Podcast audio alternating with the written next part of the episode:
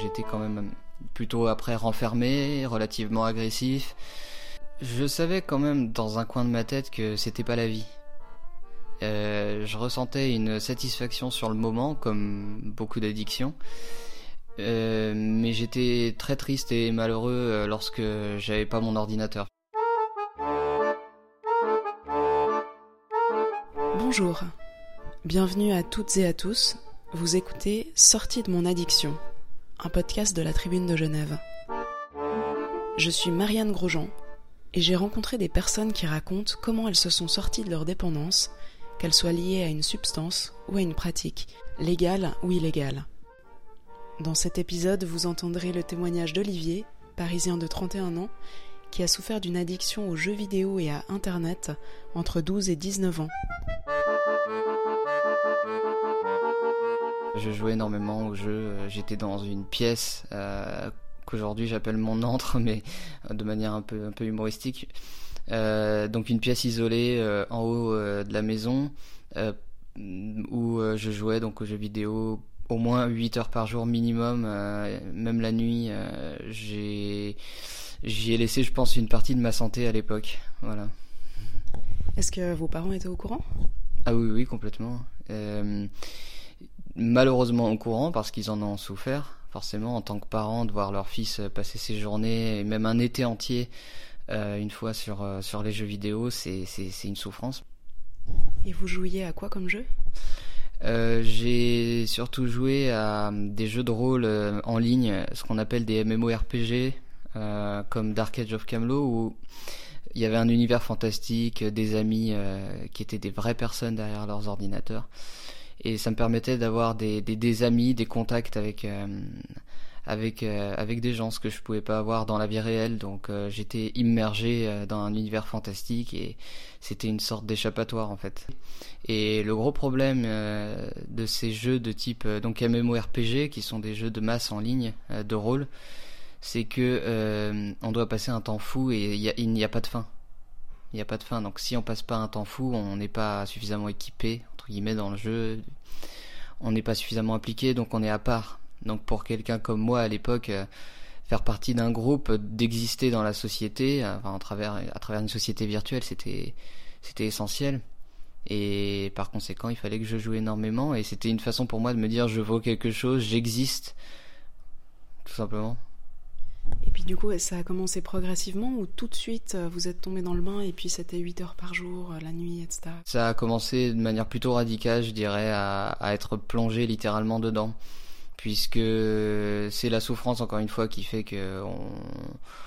lorsqu'on trouve un, une substitution, on fonce dedans, je pense. En tout cas, pour moi, c'était ça. Et c'était quoi la souffrance? De ne pas être euh, accepté tel que j'étais euh, à l'école et, euh, et dans ma ville, puisque c'était une petite ville de province. J'avais d'énormes difficultés à avoir des amis. J'avais la peur de tout, la peur du système, la peur de la pensée des gens, la peur physique des agressions, enfin la totale. Voilà. Jusqu'où est allée votre addiction? Euh, physiquement, j'étais euh, en, en l'état entre guillemets de pouvoir faire des crises effectivement de colère. C'est-à-dire que toute la colère que et la frustration que, que j'accumulais euh, pouvait sortir euh, de manière très violente. Euh, et c'est vrai qu'un jour, j'étais au sol, pareil, je pleurais. J'ai été dans les bras de ma mère, de mes parents, où je pleurais et je, je, me demandais même pourquoi je vivais. J'étais dans des états absolument incroyable aujourd'hui. Donc euh, ça, c'est quand même des, choses qui euh, qu'on n'a pas envie de revivre, tout simplement. J'étais quand même plutôt après renfermé, relativement agressif. Je savais quand même dans un coin de ma tête que c'était pas la vie. Euh, je ressentais une satisfaction sur le moment, comme beaucoup d'addictions. Euh, mais j'étais très triste et malheureux euh, lorsque j'avais pas mon ordinateur finalement et j'avais beau être avec mes parents euh, en vacances ou être dans des situations où normalement j'aurais dû être vraiment présent et les vivre positivement, c'était pas possible. donc je pensais à mon ordinateur et à vite revenir dans cette caverne en fait. C'était comme une caverne où où je je méditais pas, mais je jouais, j'essayais de d'exister, de performer aussi parce qu'on a besoin de reconnaissance quand on est jeune, euh, adolescent, même adulte, mais on a besoin d'avoir des résultats. Voilà, et j'en ai eu euh, j'en ai eu sur les jeux euh, comme plein de jeunes, plein de gens, mais c'est un monde virtuel et c'est ça qui est dommage. Quand est-ce que vous vous êtes rendu compte que bah il y avait un problème, que ça pouvait pas continuer? Lorsque j'ai commencé à, à penser aux études supérieures, à partir de chez moi, à vivre ma vie d'adulte, à quitter le nid comme on dit, et que j'étais pas prêt. Et puis est-ce qu'il y a eu un déclic hein? La souffrance hein, de, de, mes parents qui étaient désespérés de me voir comme ça et qui, me connaissant bien, savaient que j'avais des qualités à faire valoir et que je pouvais euh, m'insérer dans la société, apporter des choses aux gens, être heureux, j'avais le droit d'être heureux, j'avais le droit d'être euh, finalement aimé pour ce que je suis. Ça s'est fait progressivement sur toute la durée, ils m'ont, ils m'ont jamais lâché, ils étaient toujours présents, surtout mon père en particulier qui, poussait des colères pour venir me, me chercher et que je dorme à 3 ou 4 heures du matin. Euh, ma mère euh, qu'envoyait mon chat pour me réveiller le matin en mission commando pour que j'aille à l'école parce que je voulais pas aller à l'école. Euh, donc ça a été en fait une affaire d'équipe et ça c'est beau parce que euh, je remercierai jamais assez le ciel d'avoir des, parents comme ça. Oui, c'est l'écoute, la patience et au final l'amour qui m'ont qui m'ont sauvé, qui m'ont aidé euh, à, à m'en sortir et à avoir ce déclic. Mon addiction a traîné, si j'ose dire, quelques années jusqu'à ce que j'emménage à Paris. Alors je me souviens de ma sœur qui euh, a aussi euh, failli jeter l'ordinateur par la fenêtre et qui a coupé le fil euh, internet une fois à Paris parce que j'avais quand même ramené mon ordinateur à Paris et là c'était fini après. Et j'ai eu une période de doute, de peur, de redécouverte aussi un petit peu de certaines choses. Mais ça s'est bien passé finalement.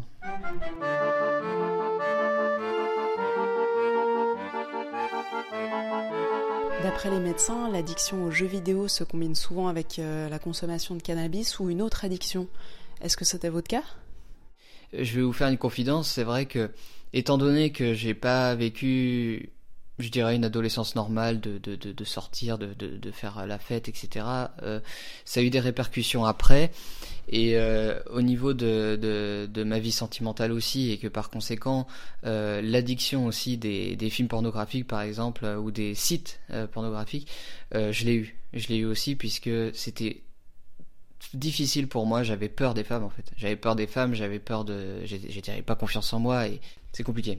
et puis est-ce que cette période-là d'addiction euh, à la pornographie, elle a suivi euh, C'était d'abord les jeux vidéo, puis après ça, ou c'était les deux en même temps, ou comment?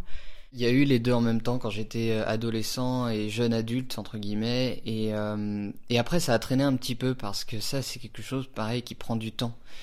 Ça prend du temps et c'est déjà tellement difficile de se reconstruire tout seul.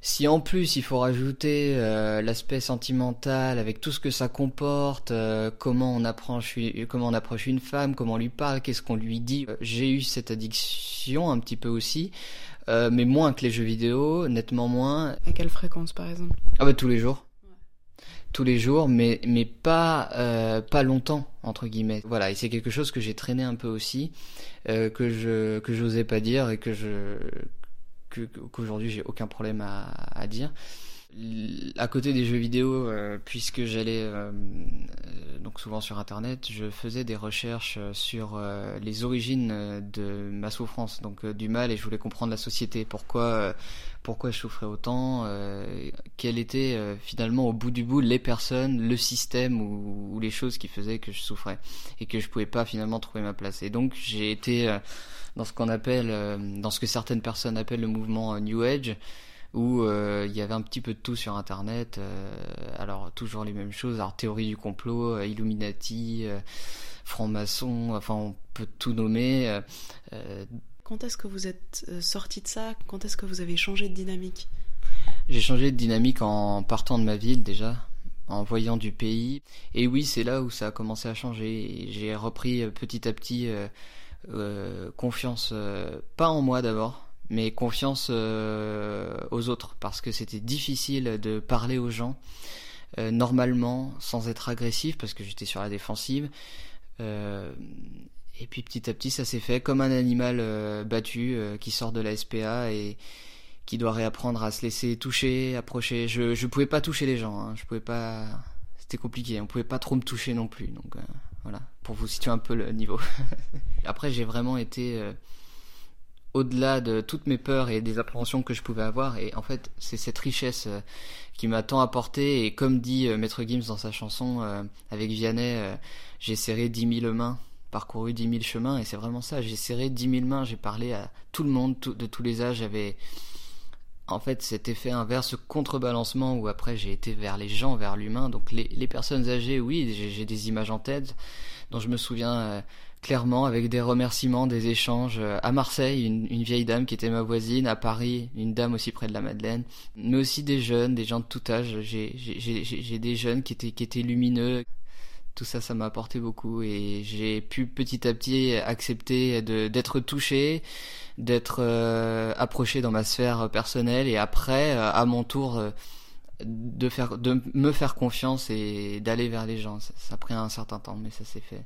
Et puis par rapport à votre tendance à, à, vous jeter dans une addiction J'ai eu peur de ça, euh, effectivement, quand, quand j'ai commencé à, à, aller dans mes études supérieures et en tout cas à essayer de raccrocher avec l'école parce que j'étais en, en, en, en, échec scolaire, j'ai été déscolarisé, etc. Euh, j'ai eu peur de ça, mais finalement, ça, j'ai réussi à le contrôler. Euh, à, à, le freiner. J'avais plus besoin. Enfin, c'est même pas un contrôle puisque j'en avais plus envie. J'en avais plus envie. Mais maintenant, si je pensais à l'ordinateur, à être 8 heures par jour dessus, ça m'angoisse. Je me dis, mais quelle idée de faire ça? Ça peut pas être compatible avec mes objectifs. Donc euh, non, clairement, je, je, je, replongerai pas, je fais attention. Est-ce que vous avez euh, cherché de l'aide à un moment? Euh, Un groupe de parole des, Je sais pas, un psychologue? J'ai toujours cherché de l'aide, tout le temps. Et, et j'en ai eu, Dieu merci, grâce à mes parents.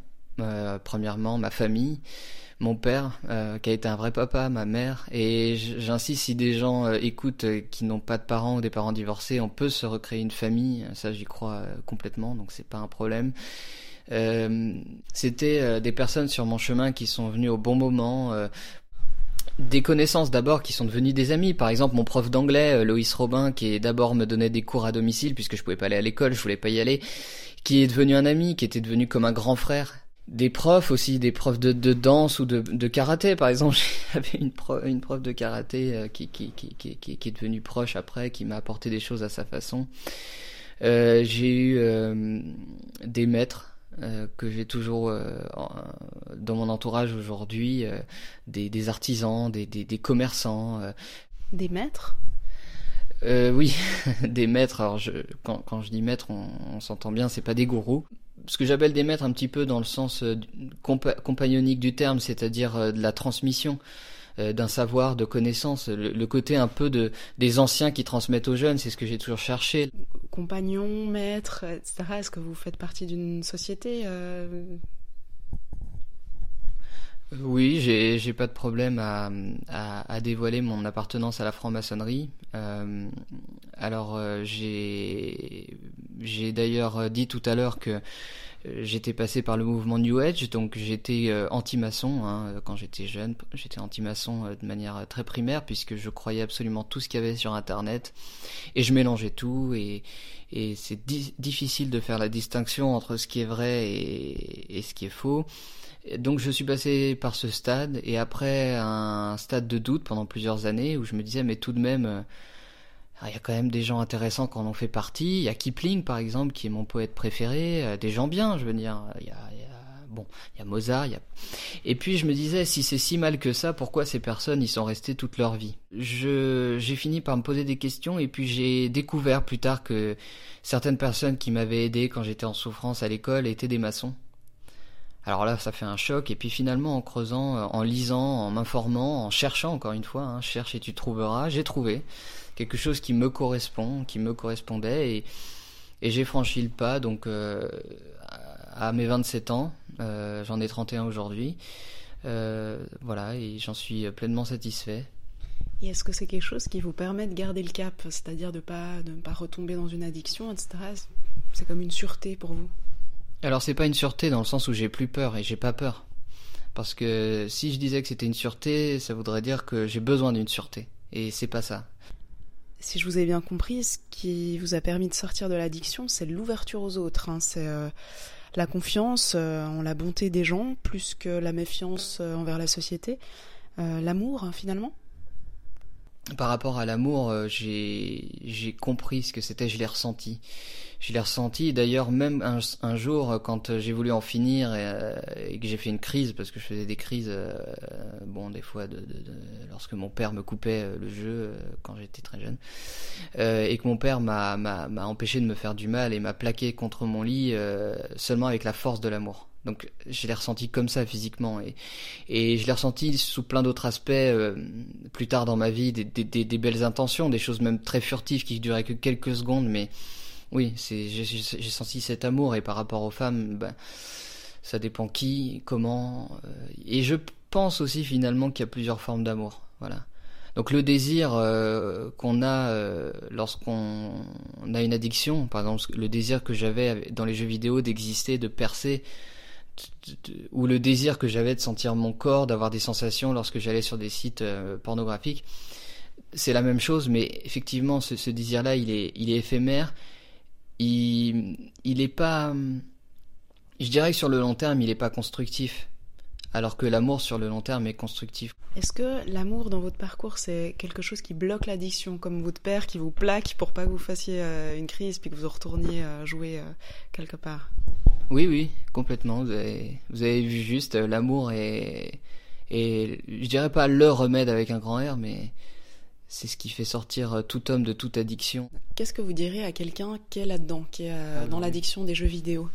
De lire, de lire parce que finalement, la lecture permet à des, des jeunes comme ça de rester chez soi, mais de voyager quand même et de se concentrer parce qu'il y a un gros problème quand même avec les écrans, les jeux vidéo au niveau de la concentration. Je parle de la vraie concentration pour pouvoir après euh, euh, construire vraiment une réflexion, un travail de synthèse. Donc peut-être la lecture parce que parce que la culture déjà et que la culture c'est extrêmement important pour pour tout euh, pour, pour pour gouverner pour se gouverner soi-même c'est vraiment le nerf de la guerre je pense et dans un deuxième temps sortir bien évidemment, c'est ça que je voulais dire. Mais, mais est-ce que, est-ce que ce deuxième temps peut venir euh, C'est à voir en fonction de la personne. Chaque personne est unique, chaque cas est unique, c'est toujours la même chose.